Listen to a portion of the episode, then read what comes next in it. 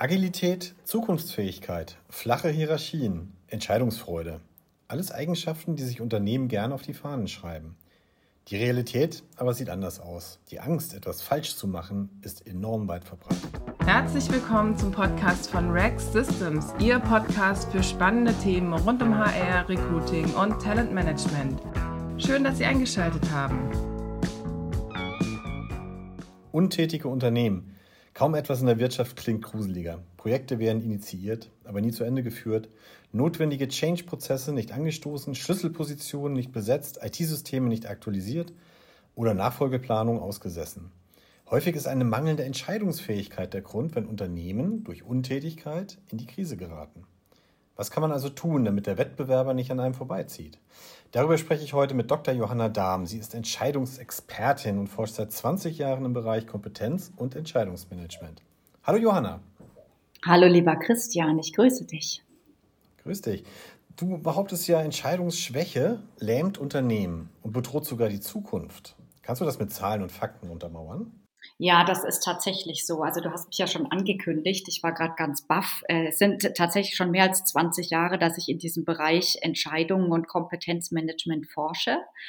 Und äh, es ist wirklich so. Also wir haben jetzt nochmal ähm, 2020, 21 eine Studie gemacht unter Executives ähm, und äh, die sagen tatsächlich, ganz offen, dass sie sich ähm, mit Entscheidungen immer schwerer tun, vor allen Dingen was unternehmerische Entscheidungen betrifft. Ähm, 71 Prozent der Leute sagen, Finanzentscheidungen, berufliche Entscheidungen, die schieben sie gern auf. Acht von zehn Bundesbürgerinnen und Bundesbürger sagen übrigens dasselbe, dass sie also im Alltag schon Entscheidungen aufschieben, auch einfache, ne? nicht nur komplexe wie die Steuererklärung, sondern auch einfache Entscheidungen, weil wir einfach zu viel auch auf dem Schreibtisch haben. Und natürlich, je mehr Entscheidungen wir aufschieben, desto mehr haben wir dann natürlich auch auf der Platte. Und insofern ist es halt schwierig, weil im Alltag uns einfach äh, zu viel im Nacken sitzt. Und dann sind Entscheidungen natürlich sowohl die aufgeschobenen als auch die komplexen immer schwieriger zu bewältigen. Wo liegt jetzt genau das Problem? Also wenn ich mich jetzt entscheiden muss zwischen Shampoo A oder Shampoo B, das ist ja, da mache ich ja nicht so viel falsch. Ähm, wahrscheinlich.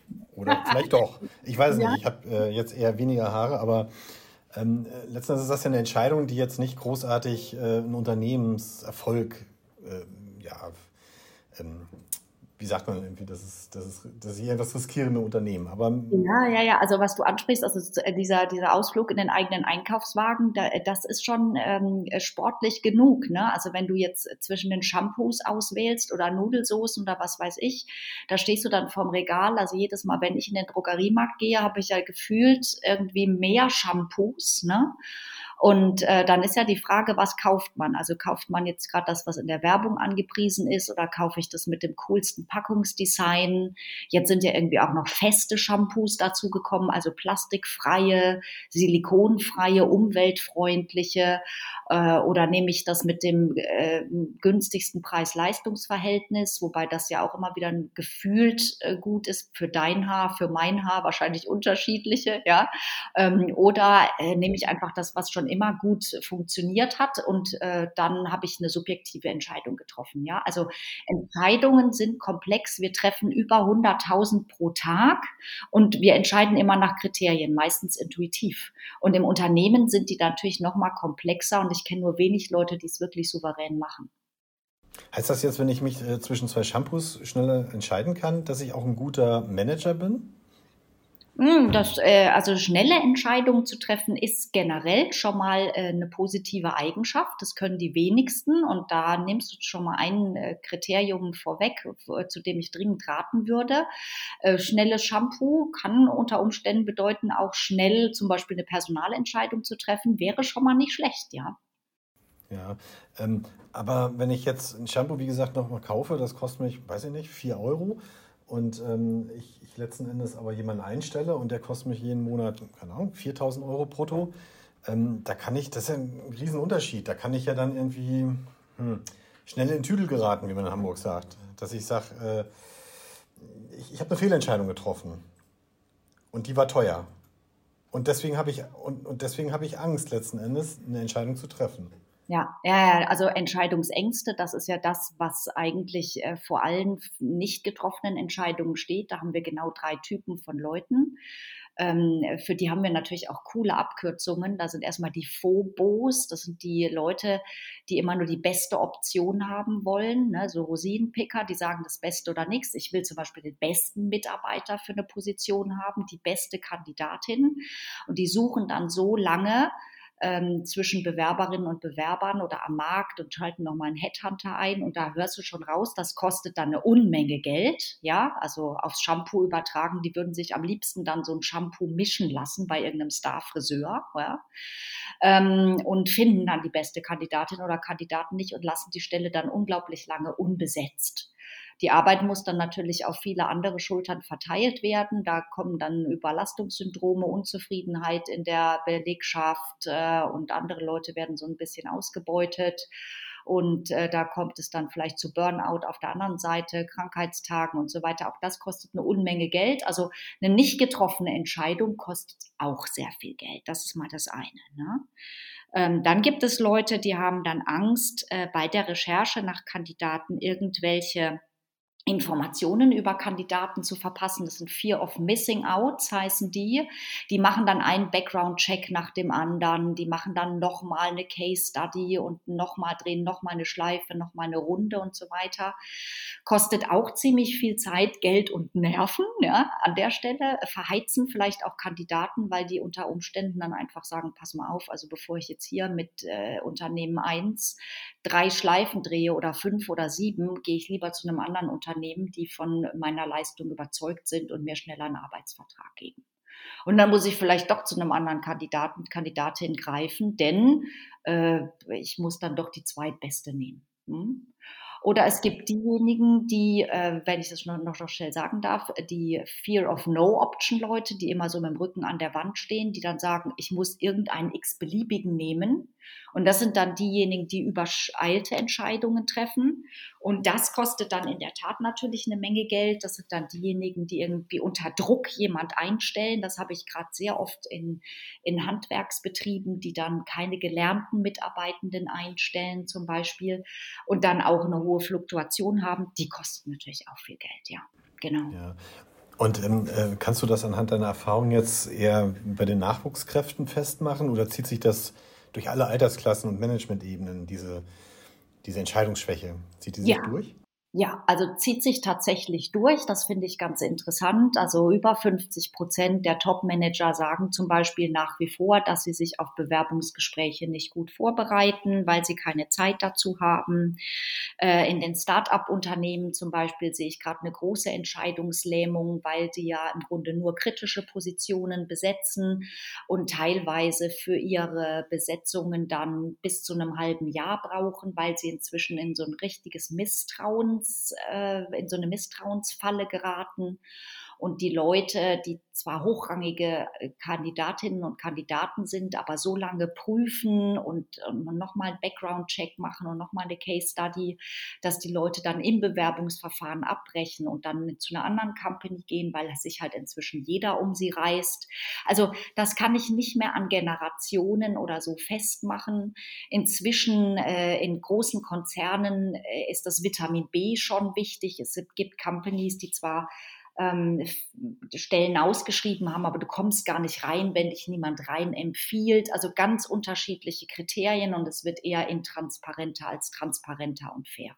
Hm. Und wie kann ich diesen Teufelskreis jetzt durchbrechen? Ähm, ja, also. Sehe, wenn ich sehe, ich kann mich einfach, ich kann mich einfach nicht entscheiden. Wie komme ich darauf? ja, also wozu ich erstmal dringend rate, ist aus dieser Angst vor Informationsverlust oder äh, Angst, den Besten, die Beste nicht zu bekommen, davon würde ich dringend Abstand nehmen aus zwei Gründen. Also der, die Beste gibt sowieso nicht. Ich kann mir ja keinen backen, ganz salopp gesagt. Ja, das ist zwar eine Weisheit, die klingt so ein bisschen wie aus so einem Glückskeksspruch beim Chinesen, aber es ist ja einfach so. Ich kann mir ja nicht irgendwie die Frisur von dem einen und äh, das Hirn vom anderen und irgendwie äh, die, äh, die Figur vom Dritten nehmen. Das ist ja bei der privaten Partnerwahl ja auch so. Ja, also deswegen einfach auch mal sagen, ähm, die Leute können fachlich sowieso alles lernen und persönlich müssen die Leute einfach ins Team passen. Deswegen erstmal zu sagen, äh, vom Bauchgefühl her muss es passen und von der Persönlichkeit alles andere wird die Zeit einfach richten. Deswegen mal Abstand zu nehmen von dieser absoluten Wunschkandidatur. Ähm, das Zweite ist dann ähm, auch mal zu sagen, äh, was kann denn schlimmstenfalls passieren? Also wenn ich jetzt äh, zwei Kandidaten zum Beispiel hätte, männlich, weiblich, divers, äh, was kann schlimmstenfalls passieren? Was müssen die tun? In welche Engpasssituation äh, kommen wir in Zukunft? Und dann wird man sehr schnell auch von so Hard Skills wegkommen, weil wir ja immer noch sehr stark nach Ausbildung und nach bereits ähm, erlebten in der Biografie abgebildeten Kompetenzen immer noch Stellen besetzen. Also in zu einfach mal gucken, Anforderungen, Kompetenzen, Kompetenzen und Motivation reicht das aus für die Engpässe, in die wir zukünftig hineinkommen? Was kann da schlimmstenfalls passieren mit Kandidat 1, 2 und 3? und dann einfach äh, Entscheidungszeit vor allen Dingen verkürzen. Ähm, es gibt Studien, denen zufolge einfach 40 Prozent unserer Entscheidungszeit reicht, um die beste Entscheidung zu treffen. Alle Zeit, die wir darüber brauchen, um zu drüber zu schlafen, mit anderen zu reden, zu fasten, zu meditieren, weiß ich nicht, was es sonst noch so gibt, die äh, verwässern wir Entscheidungen eher und Kandidatinnen und Kandidaten laufen uns davon. Also eher schneller entscheiden. Schneller entscheiden. Aber kann man das wirklich lernen? Ja.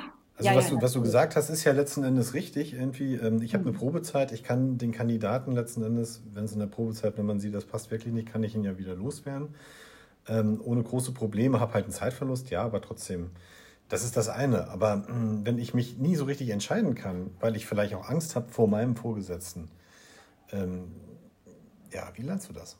Ja, also beim, wenn ich so generell ein schlechter Entscheider bin, dann würde ich beim Shampoo, da sind wir wieder bei deinem Shampoo, im Drogeriemarkt, würde ich einfach mal anfangen und sagen, also wenn ich da schon äh, wirklich eine halbe Stunde vom Regal verbringe, dann muss ich mich überwinden lernen, tatsächlich schneller beim Shampoo zuzugreifen. Das ist schon mal das Erste. Und mich auch zu loben für schneller getroffene Entscheidungen, ja.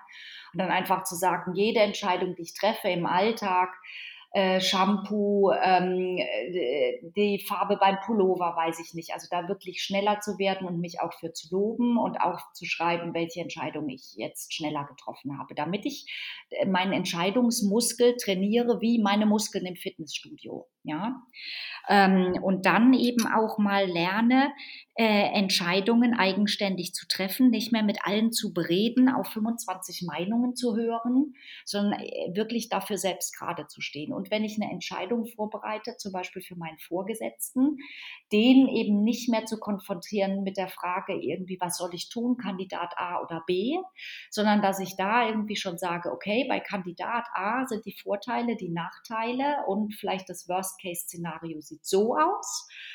Ähm, und bei Kandidat B so, dass mein Vorgesetzter im Grunde nur noch meine Entscheidung abnicken muss. Das wäre wirklich meine Empfehlung. Ja. Kann der Vorgesetzte, also der Vorgesetzte vom Vorgesetzten, den hat ja meistens noch jemand drüber, der mhm. in der mhm. mittleren Management-Ebene, kann der denn ähm, so eine Entwicklung auch unterstützen, ähm, indem er, ich stelle mir vor, jetzt in seinem, seinem Untergebenen sagt, ich vertraue dir mit deiner Entscheidung? Ja, also Vertrauen ist ja ohnehin etwas, wo wir in Deutschland noch ungeheuer viel Gehirnschmalz reinlegen müssen, wie wir in eine vertrauensgesteuerte äh, Organisation reinkommen, ne? äh, weil wir ja immer noch denken, Vertrauen ist zwar gut, Kontrolle aber noch besser.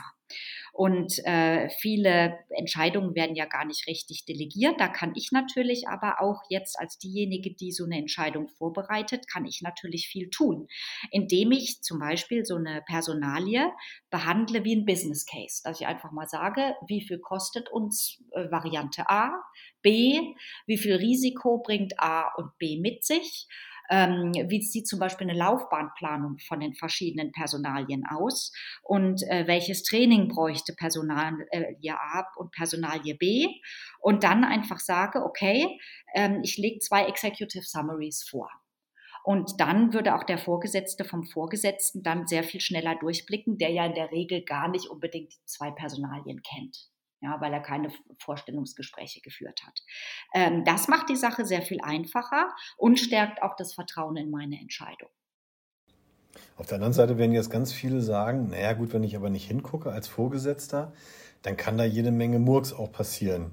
Also wie, wie, ja, ist eine Vertrauensfrage. Wie kriege ich das irgendwie hin, dass man diese Kontrolle eben nicht mehr so nach unten durchreicht? Ja, ich muss natürlich mich im Vorfeld einfach absichern und einfach mal sagen, okay, was wollen wir jetzt mit der neu zu besetzenden Stelle tatsächlich erreichen? Ähm, wie viel Verantwortung soll die bekommen? Für welche Projekte soll die zuständig sein im ersten, zweiten, dritten Jahr? Ähm, in welche Nachfolgeplanung soll die vielleicht reinwachsen und so weiter? Ähm, bei welchen, wie viel ähm, Vorstellungsgesprächsschleifen soll die machen? Wer kann dann damit dabei sein? Ich bin zum Beispiel ein großer Freund Freund auch so von so Fishbowl-Interviews. Ne?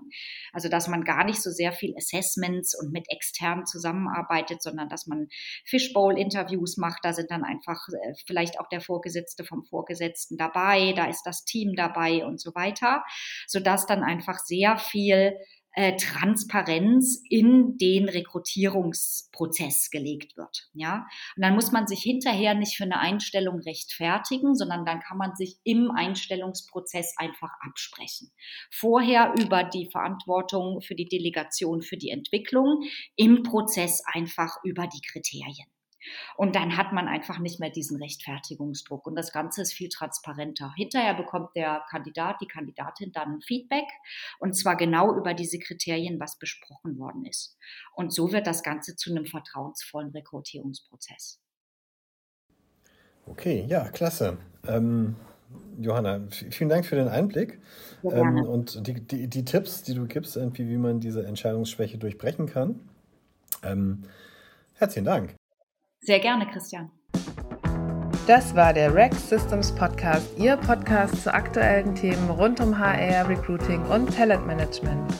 Wir freuen uns, dass Sie mit dabei waren und wünschen Ihnen noch einen schönen Tag, Abend, Nacht und bis bald.